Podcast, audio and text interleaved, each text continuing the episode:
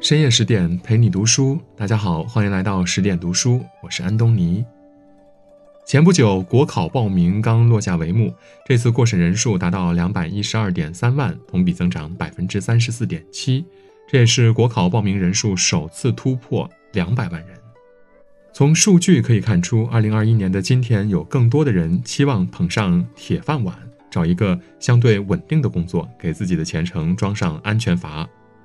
然而，七百九十五年前，有一个官二代却坚决不走亲爹的老路，对于当公务员这事儿啊，一再训诫。如今回头来看，他终身不仕的决绝，也许让当时少了一个不慎作为的官宦，却让历史上多了一个流芳千古的文化大家。他就是元曲名家白朴。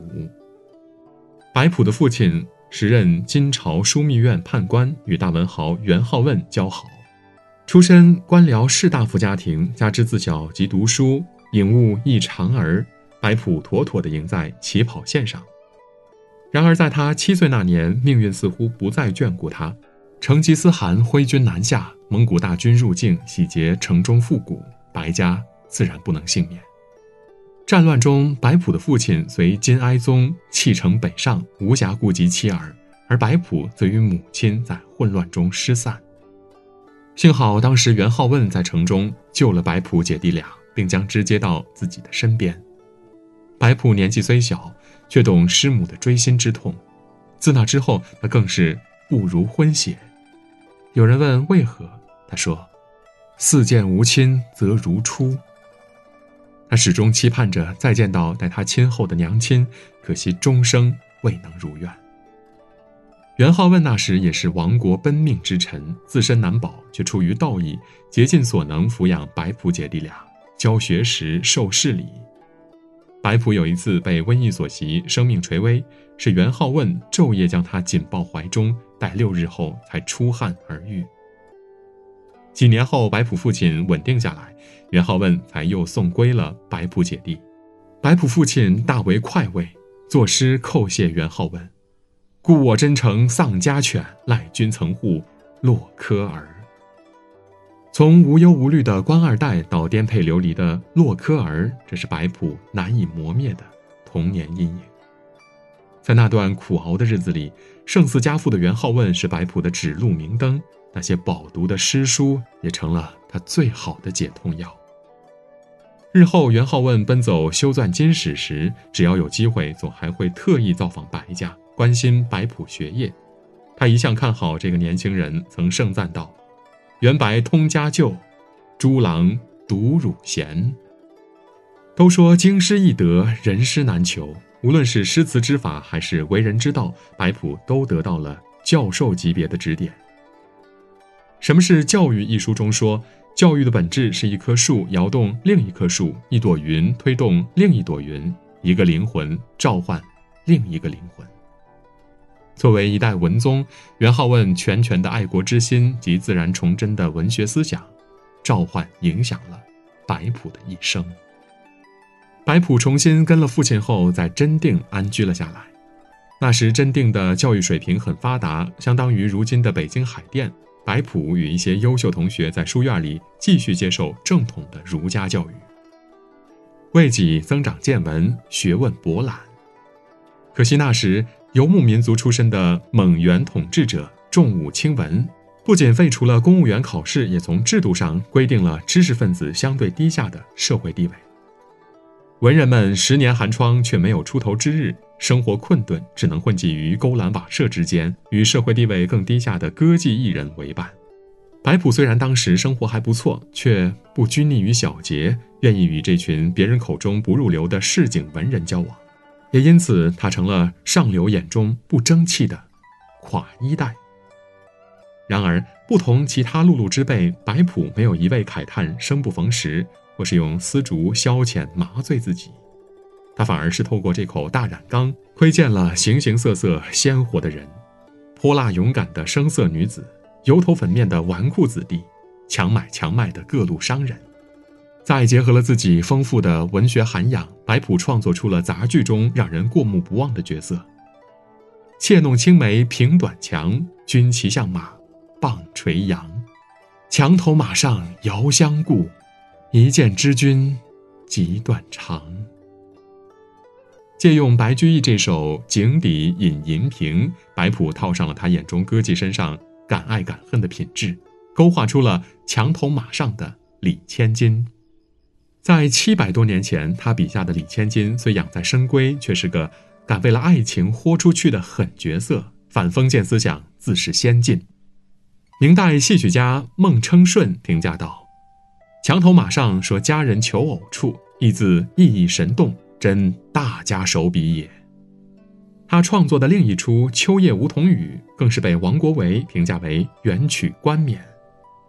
在那个文人世子随时可能自怨自艾的不确定时代里，白朴找到了自己确定的方向，为自己的文学成就找到了一条出路。庄子所言：“事亦彼也，彼亦是也。”事物自有一体两面。正如半杯水里，有人叹息只剩半杯，而有人看到幸好还有半杯。一个人的人生观决定了对事物的不同理解。也注定了对同等境遇的不同应对。其实，白朴的父亲算是渣男，战乱时抛妻弃儿。金朝灭亡后，他投靠南宋当了官儿，不久后又归顺了元朝，依附在真定蒙古将领史天泽门下，算是三朝一主。他希望儿子跟他走上仕途，然而白朴虽无法左右亲爹，却很坚定自己的抉择。他从未忘记蒙古铁骑的入侵，让他自幼家破师母，也厌倦蒙古当权者对文人世子的轻汉，因此白朴始终坚定国王不是异性。三十六岁那年，白朴已经娶妻生子，元世祖发布诏令，要各路将领推荐有才华的人上位，史天泽自然想到了才华横溢的白朴。可是面对父亲依附的高官，白朴冒着得罪人的风险。再三训诫，可他又怕父亲史天泽等人一再劝服，未免再具尴尬，只能弃家南下，云游四方。若干年后，又有其他人举荐，白朴这次高调拒绝，直接递上绝交书，细与君看，谁再让他当官儿，他就跟谁急。事实上，白朴后来的生计并不从容，毕竟当时的文人不值钱。可是他宁愿当个逍遥的编外汉，也不愿虚以委蛇的去听从异性观。后半生，他纵情山石泉林，到八十一岁高龄时，还有人在扬州一带看到老人家的行踪。他游历江河，赞这世间万物可爱。孤村落日残霞，青烟老树寒鸦，一点飞鸿影下，青山绿水，百草红叶，黄花。他羡慕不识字的钓鱼翁，活得比达官显赫轻松自在。傲杀人间万户侯，不识字烟波钓叟。他虽不在庙堂，却感叹朝代更迭，百废待兴。知荣知辱老茧口，谁是谁非暗点头。有人评价元代的这波市井文人放浪形骸，无甚社会责任感。著名历史学家简伯赞却说。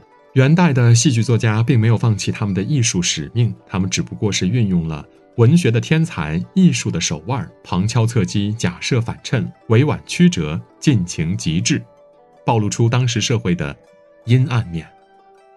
就如白朴，他把自己丰富的文学典故蕴藏、逐迹底层的人物洞察，以及对当时社会制度的不满、对心中理想世界的追求，都糅合到了他的文字里。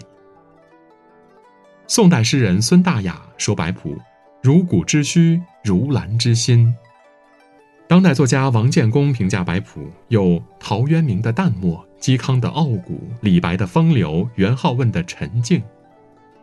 白朴也许生在了一个自己并不喜爱的时代，但他从未虚耗自己的才华，也未曾虚度自己的人生。网上有人问。人生有一道难题，那就是如何使一寸光阴等于一寸生命。也许，无论时代如何变迁，无论外界如何变换，读书、写作、远足、自省，永远是增强内心能量、对抗当下焦虑的最好方式。在不确定的时代里，总能抓住一些确定的东西，当一个内心笃定的人。这便是不负一生光阴。今天的文章就到这里，更多美文，请您继续关注十点读书，也可以把我们推荐给您的朋友和家人，一起在阅读里成为更好的自己。我是安东尼，我们明天再见。